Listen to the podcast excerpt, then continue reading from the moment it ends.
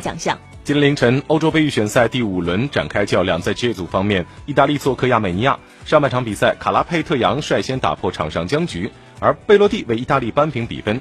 卡拉佩特扬两黄变一红，此后被罚下场。在半场结束时，双方战成一比一平。